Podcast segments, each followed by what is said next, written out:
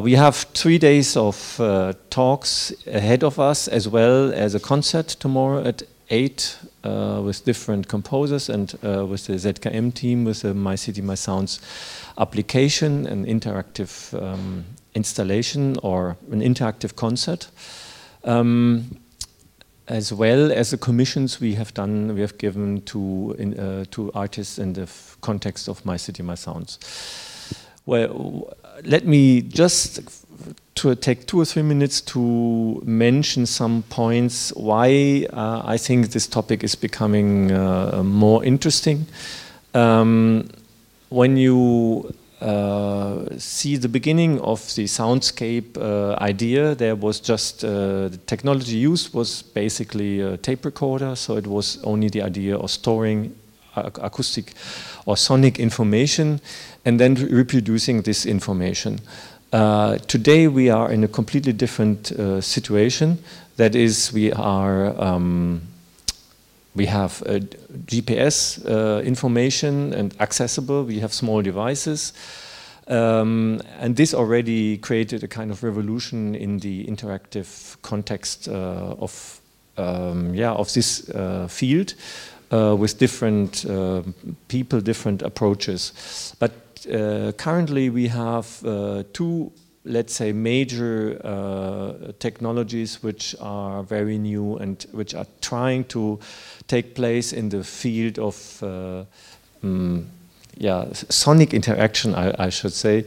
Um, uh, and that that one is the iBeacon technology, which is uh, pretty new and which will definitely lead to a different interaction uh, um, uh, behavior, as well as uh, augmented reality, augmented reality. Um, what you will, what we present here is, for example, one project we have in ZKM Stadtgeschichten, which is uh, presented after the uh, after my talk here, um, and that is dealing especially with the with um, uh, marker-oriented visual aug augmented reality. Uh, that's uh, uh, one of uh, the developments we do in ZKM, especially for the opening of the Globale Festival, which will be taking place in, in June, end of June. And the other one is My City, My Sound, which was a project started last year. And uh, I, I will not say it's finished this year, but uh, the first step of the project is finished here and presented to you uh, in the concert tomorrow.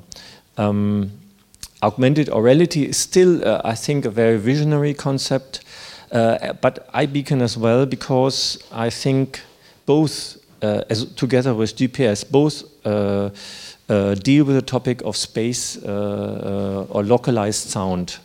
Uh, you can think of uh, a city map and uh, the triggering of sounds in a, in a city as spatial music in a quite abstract way, or in a in a let's say more serial way. You uh, visit one one space uh, and after that you visit another space. So you could understand it as a kind of spatial music uh, idea. But as well uh, you can extend this to to place for example 20 sounds inside one space and then you can uh, um, walk through these sounds and interact with, with a sound environment um, it's a little bit like a conductor what you're doing because you, when you enter approaching a sound, uh, you uh, change the dynamics. For example, you enter a sound, and of course this sound is getting louder. You leave other sounds; they're getting softer. So you create a mix, uh, and that's what a conductor is doing uh, with several sound sources. We are not there. What we have currently is in the sound dome in ZKM multi-speaker environment where you could uh, create uh, multi-sound environments, but it's not an individual experience uh, with a headphone.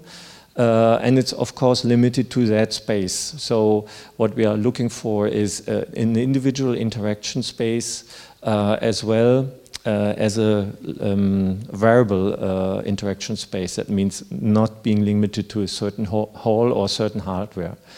And the same, the iBeacon is doing basically the same, uh, is following the same idea that you have a, a, building and inside the building you have locations with certain sounds.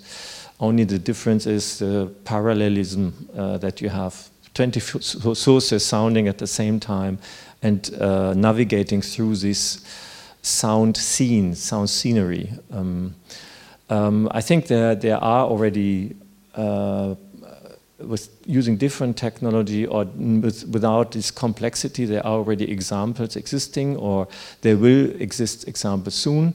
One technical bottleneck is, is definitely the number of audio channels which can be played through a, a mobile device. Uh, for this technology, you would, you would need something like 20 audio channels being simultaneously played uh, with a mobile device, which is not possible yet.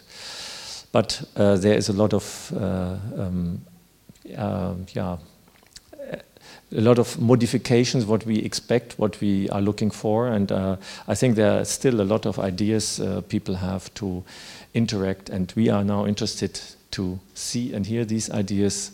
Welcome to the symposium, and let's start.